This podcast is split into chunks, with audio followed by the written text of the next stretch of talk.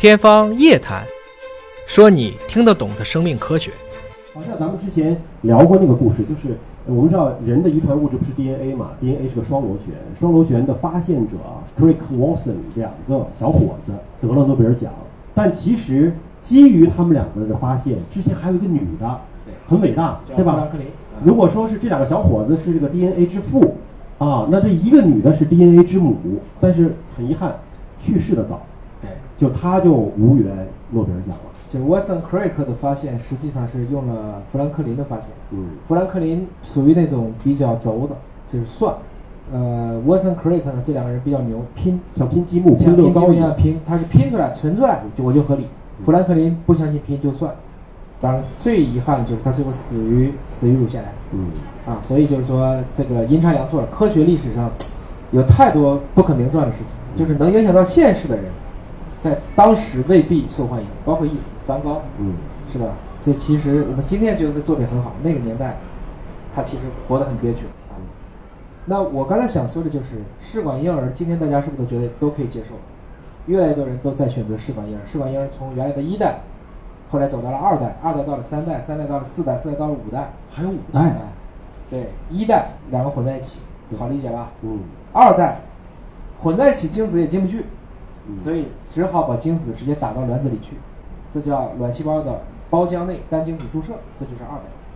啊，我把精子直接注射到卵细胞里去，大家说这能进去吗？对的，卵细胞比精子要大差不多上千倍，所以生命的本源基本都是妈给的。所以孩子说你一半我一半，真不对，遗传物质是各给了一半，剩下的那个孩子从那个细胞状态的时候都是妈给的，人家在妈妈肚子里待了十个月，当然你可以说我老婆那时候吃的饭都是我挣钱买的，这是另外的事儿。哎，所以有一句俗语说“爹熊熊一个，妈熊熊一窝”呀，是吧？这是科学原理在这儿呢，对吧？文科生的思维有多可怕？三代技术呢，就是在怕这个人有遗传病，嗯所以在胚胎的时候就取一个细胞来测一下，嗯没有病了再往下做，这是单细胞可以测序了，我们可以筛选这么来讲可以筛选。所以二代、三代不是说三代比二代好，而是要看情况。如果你精子的、卵子质量都很好，但比如说这个女性先天性输卵管阻塞，它碰不到一起去，这种情况下一代就够了。大家别去认为二代比一代强，三代比二代强，它只是不同的技术流。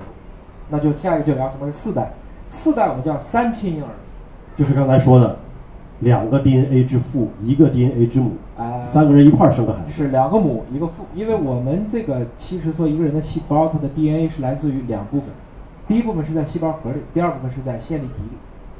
线粒体如果工作不好，相当于一个车发动机不好，那么这种情况下，它的细胞代谢就不正常。很多妈妈卵子正常，但卵子内线粒体不正常，怎么办呢？我再找另外一个妈妈捐一个线粒体给她，所以就会产生了一个线粒体是一个妈，卵细胞的细胞核是一个妈，精子是一个爹。嗯这种情况下，孩子从外表上看，包括做亲子鉴定，还是这对夫妇的，但是他的妈妈的线粒体被修改，就他身上其实具备了三个人的遗传物质，对只不过那个线粒体那一部分的遗传物质比例非常小。对啊，那这个也是英国先做出来，三亲婴儿已经问世了啊，有这样的。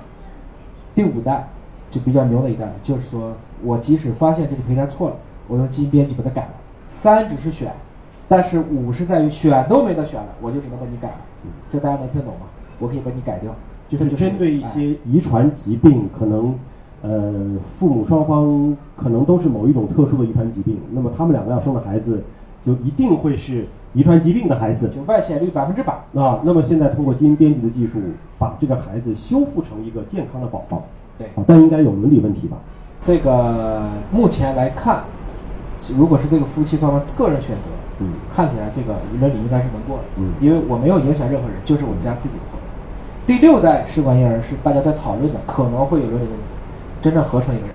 嗯，就是不要爹不要妈啊，这个长啥样在电脑上自己配 啊，你想要啥样的。这就是上帝的手术刀嘛，嗯就是这就是上帝的手术刀，真正就走到了现实当中。但这个还是太未来了，对的太科幻。就实际的技术操作层面上，道理是行得通的，但是实践上可能还有距离。对，嗯所以讲回来以后呢，就回答刚才那个问题：如果换了心脏以后，这个人会怎么样？那就相当于大家也问我，这四百多万的试管婴儿和正常生出孩子有没有不同啊？应该没有吧？哎，这里面已经有几十年的时间了啊，数据还不够，因为今天地球人现在做一代实验也太长，嗯我们在两千年出生的千禧儿，大概率平均寿命是一百岁，就是我们人类正在无限的趋近于平均寿命是一百岁。从这个意义上讲，我们还需要更长时间来验证。到今天为止，我们看见的是，他们比如说在患一些胰这个心脏病的风险上略高，哎略高有这个数据啊？对，啊最近刚出了一篇文章说的略高，但是应该说还不是特别长的时间的一个统计。嗯但这个事情也不能去简单的这么去理解，至少相比于我没有子嗣这个风险，我可以接受，它只是风险高，又不是一定有问题。所以如果说心脏都有这样的问题，大家可能将来都心衰或者有其他的问题，那我觉得也可能会有一些我们今天还看不见的事情。但是从两害相衡取其轻，我觉得这个风险我们是值得去尝试和探索的。因为你看试管婴儿最开始可能七八十年代出现之后，大家会误以为说这个孩子是在试管里边长大的，对吧？后来发现不是这么回事儿，只是说体外受精还是要放在妈妈肚子里去孕育的。所以你从这个角度理解，健康上应该不会有什么大的区别啊。呃，但咱们再往前走一步，这是想到它的风险性；再往前走一步，想到它的未来更正面的一个方向。假如 3D 打印一个器官，移植给自己，这个技术成熟，那是不是意味着每一个人在肉体上都可以长生不老了呀？我任何一个器官要衰竭的时候，我打印一个新的，对吧？换上就完了吗？这这就是个外科手术了嘛？除非到最后说你大脑也衰竭了，你打印一个新的大脑，但是不具备你的记忆了，那可能就不是你了，对吧？除了到最后这一步之前的任何一个器官都换新的呀，那都长寿了，都都不死了，这地球装不下呀。哎呀，这个问题啊，我们替这个未来人担心呢。我们到时候就跟向飞我俩聊，哎，记得咱俩四百多年前 在西西弗书店里讲那个课吗？啊，记得啊记得啊哎啊！呃哎呀，不知道当时听课的人现在还活不活着啊？咱俩都在，人家肯定在。这就是会带来了一个很有意思的话题，嗯就是说，大家有人看过《攻壳特工队》吗？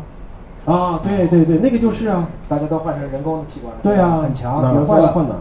那个最要命的，换了一个肝儿，他喝多少酒都无所谓，对吧？因为它代谢变得无比强大了。嗯我们正在人机融合，对吧？现在包括这个脑机融合，都在各种去探索。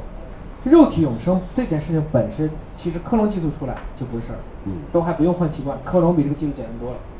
但是那个肉体是你，哎可它不是你。哎，不对，好哲学这话，大家听懂了吗？用你一个细胞克隆一个你自己，你是二十岁，那个就永远比你小二十岁，对可能长得跟你一样，就是像你双胞胎兄弟一样，啊，《侏罗纪世纪二》对吧？那个小丫头就这个样子。对，但它实际不是你。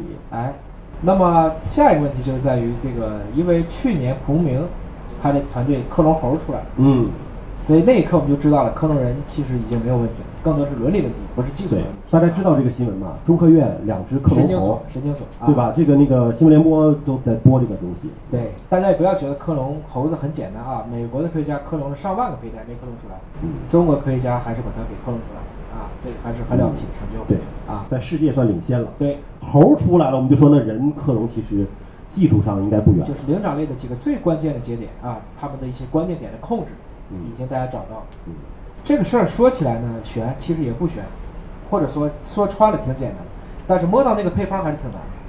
就相当于大家都吃过日料，吃过一个叫天妇罗的吗？嗯那么为什么这种水的东西进到天妇罗那个里面它就不炸呢？嗯它的那个点嗯，恰好可以不炸，就是油温哎，是吧？那个油温的控制。要找到一个恰当的。以前天妇罗是一个绝活，为什么？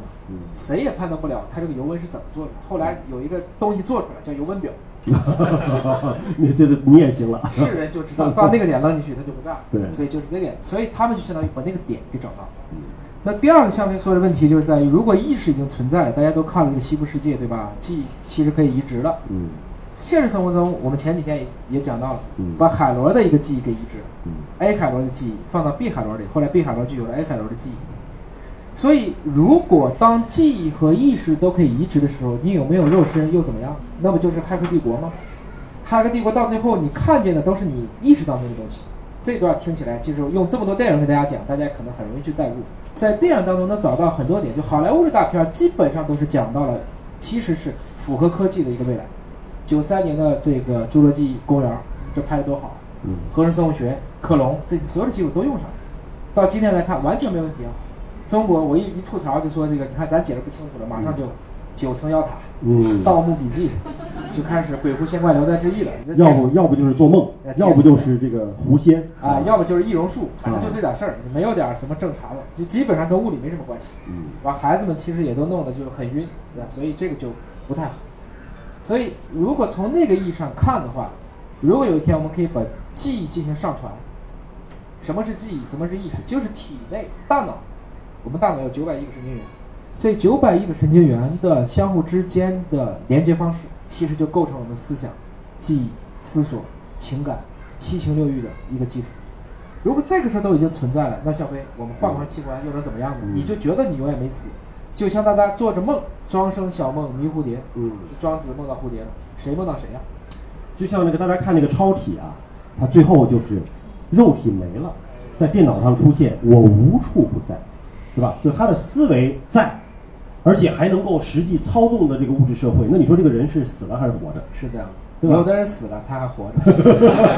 王阳明有一段写的非常好，就是在跟别人去聊啊，跟一个朋友到山里去看花，看花的时候呢，他朋友就挤兑他说：“你说的不对啊，嗯这花开了呀，你来开呀，你不来它也开呀。嗯这花开不开跟你的心里想不想有什么关系呢？”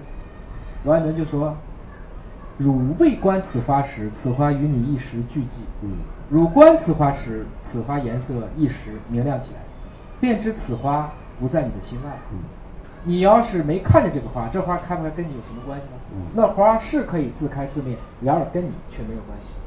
这就是王阳明的心学为什么在整个在应该说东方人的哲学当中占据了非常非常重要的地位。嗯我们今天不能说唯心主义完全错了，其实现在来看，唯物和唯心，物质和意识，越来越多的在一些点上开始趋于大一统，这会让这个社会其实更好。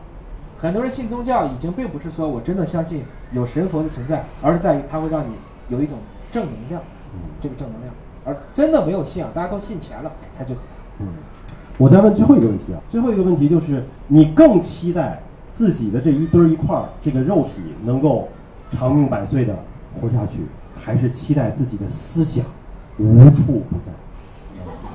这俩事儿都是坑，往哪个讲都是坑啊，就你这样来讲啊。这挖坑是我的强项啊。这个第一个问题就是说，人到底要活多久？其实很大程度上讲，有人说你想不想永生不死？啊、这是前几天一个著名的主持问我的啊。一个女孩如果一米五，大概率她想变成一米六吧？她会想变成一米八吗？那还不如一米五，对吧？一米五最小小玲珑，一米八就没法弄。所以万事有度啊。我们并不是要求寿命越长越好，而是你活着日子很健康，很有内容，很有质量，健康的活。生理年龄和我的健康年龄尽量趋同。昨天我还打球呢，今天死了，九九十五，行，没问题，挺好。昨天我还打球呢，过了十五年我死了，完了打完球那一天就开始脑梗，然后在床上躺了十五年。这十五年你是活着还是死？所以从这个意义上讲，我觉得对我来讲，其实活到中国人的平均数，我其实今天来看就挺高兴。深圳现在是八十出头，嗯也不错，能活到八十岁，人生七十古来稀嘛。嗯，能活到八十岁，其实你已经超越历史上大部分人物了。不行，汪老师让你活到一百岁。汪 汪老师说活一百二，他一百二说，我九十五，所以我最起码到九十五应该就完成任务啊 这就是这个意思。我们可以很努力的去，应该说只要有质量就会一直活着。这个过程中，一方面你要不断的去锻炼身体，不能把这个病交给医生，还要不断的充实大脑。为什么看书啊？任何一本书，你说这个书，这些作家得写多长时间？你看这本书看得快的，我相信像我看这本书大概一个小时看完。你们要看这个书，可能也许看一个礼拜看完。一个礼拜如果看完这本书，但是这些作家写这些书，可能已经花了几个月的时间。你花了一个礼拜就得到了这些人几个月的思想，得到了债主出版社这么多插画师、这么多编辑，还有我们今天费的这种唇舌。其实这是最简单的可以获得别人时间的方法。这就回到了第二个问题：思想得以传递是在于我们说，太上有三，对吧？其上立德，在下立言，在下立功。就立功是最简单的事，最牛的是立德，中间就是立言。立言是什么意思？我能把这个书写下去，此之谓三不朽。如果把这个事情能做到，那么我觉得一个人能留下一点点思想，哪怕是错了，大家都记住批判这个事情，但因为批判它而使得大家对正确的事情有一个更鲜明的认识，我们也不枉在这个世界上走过一。好，感谢叶老师。